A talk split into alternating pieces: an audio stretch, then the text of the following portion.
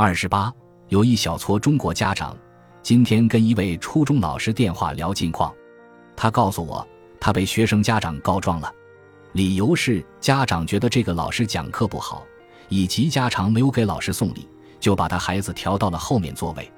我安慰之，他呵呵说这么多年习惯了，你上初中时有些家长也这样。我一算，十多年过去了，有些家长们确实变化不大。中国有那么一小撮家长蛮奇葩，这一小撮家长年轻时就不懂得什么叫克制、勤奋、隐忍，他们缺乏良好的修养和稳定的品质，他们偏执狭隘又自以为是，他们好逸恶劳又怨天尤人，他们虚荣心强又咄咄逼人，他们有改变现状的欲望，没有改变现状的思路和努力，他们对自己年轻时候的期待已经绝望。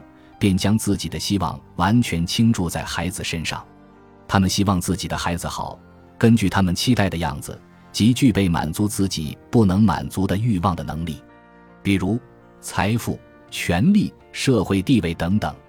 但是，即便他们期待孩子好，他们却不知道怎么能让孩子好，因为他们自己就缺乏如何变好的经验，也没有形成让孩子变好的思路，还不能够营造出让孩子变好的环境。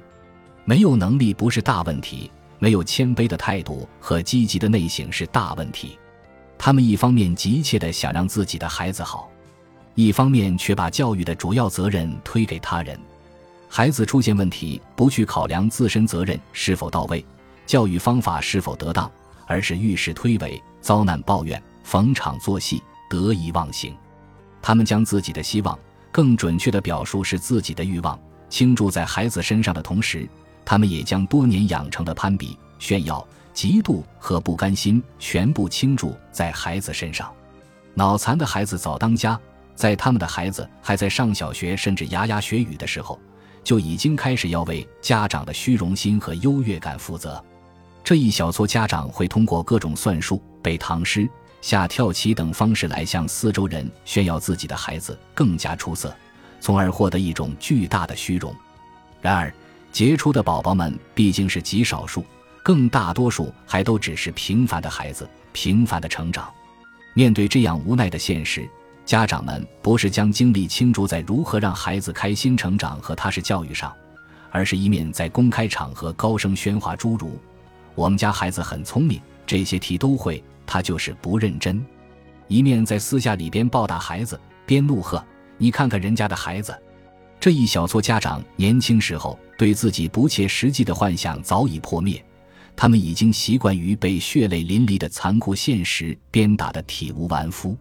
然而，黑色幽默的是，他们的孩子可预见下的平庸未来让他们的自尊心雪上加霜。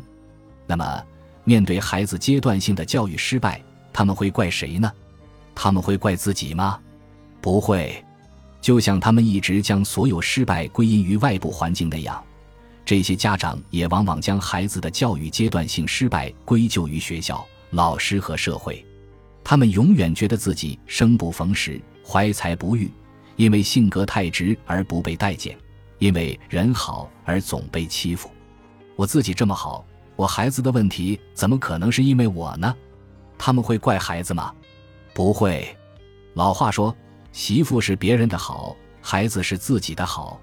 毕竟，孩子遗传了自己的血脉和基因，怎么会差呢？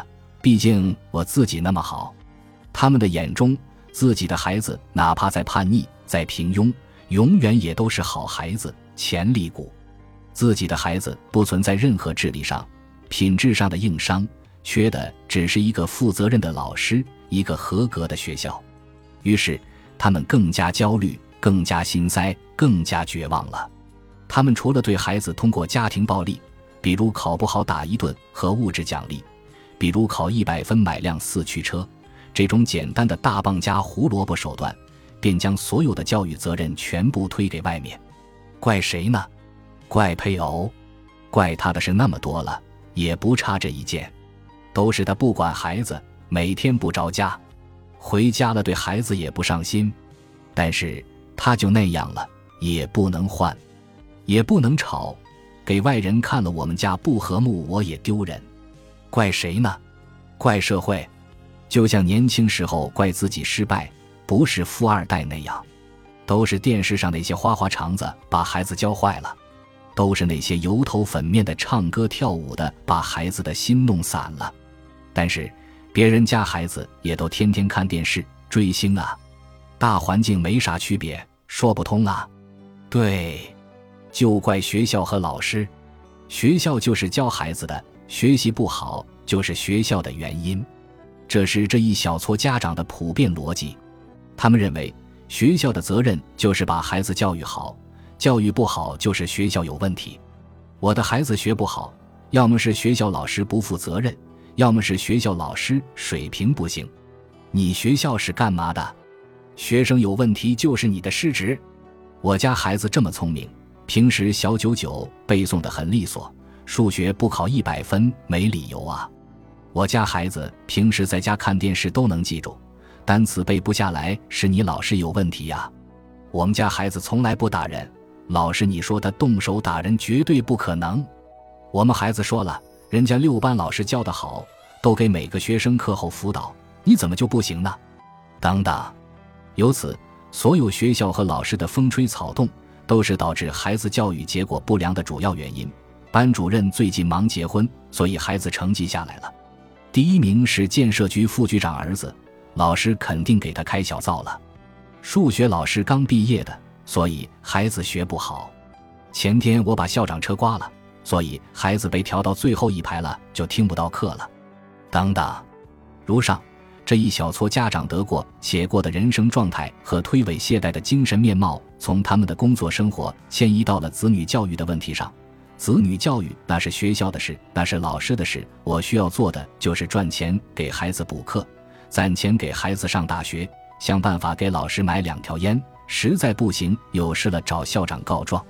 他们无法理解教育是一个怎样的塑造过程，也难以接受自己的孩子在先天禀赋上的欠缺，更不愿承认孩子的问题同自己有很大的关系。这一小撮家长完全忽视了作为家长应该在子女教育中扮演的角色。他们平时仅仅将极少数的时间投入到孩子的教育上，但是却要求与他们付出努力极为不相称的教育成果。就像要求其他方面自己的付出与收获那样，他们根本没有意愿和能力去钻研教育、经营子女、反省自身。他们的闲暇更多倾注在打麻将、斗地主等高精力消耗的个人娱乐上。他们顶多在孩子考试之前骂几句，考试之后打一顿。家长会上红着脸去，找家长后黑着脸回。回家后拿着英文单词考几下。没等孩子进入状态，他先不耐烦了，骂一顿，然后把书扔一边，去看《非诚勿扰》了。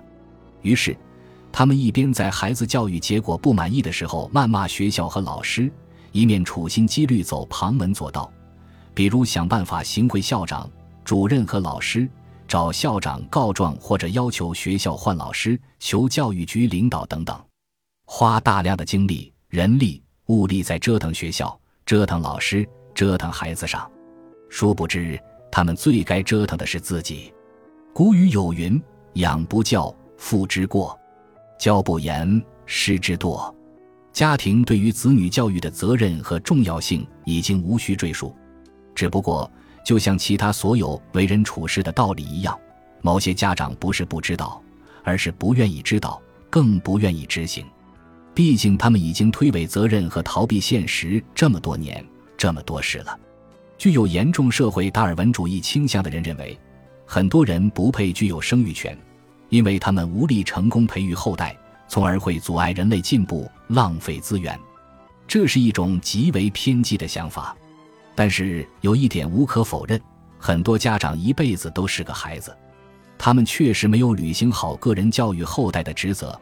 却将责任推卸给别人，不仅对孩子不负责，对社会不负责，还给孩子、他人和社会造成了诸多困扰。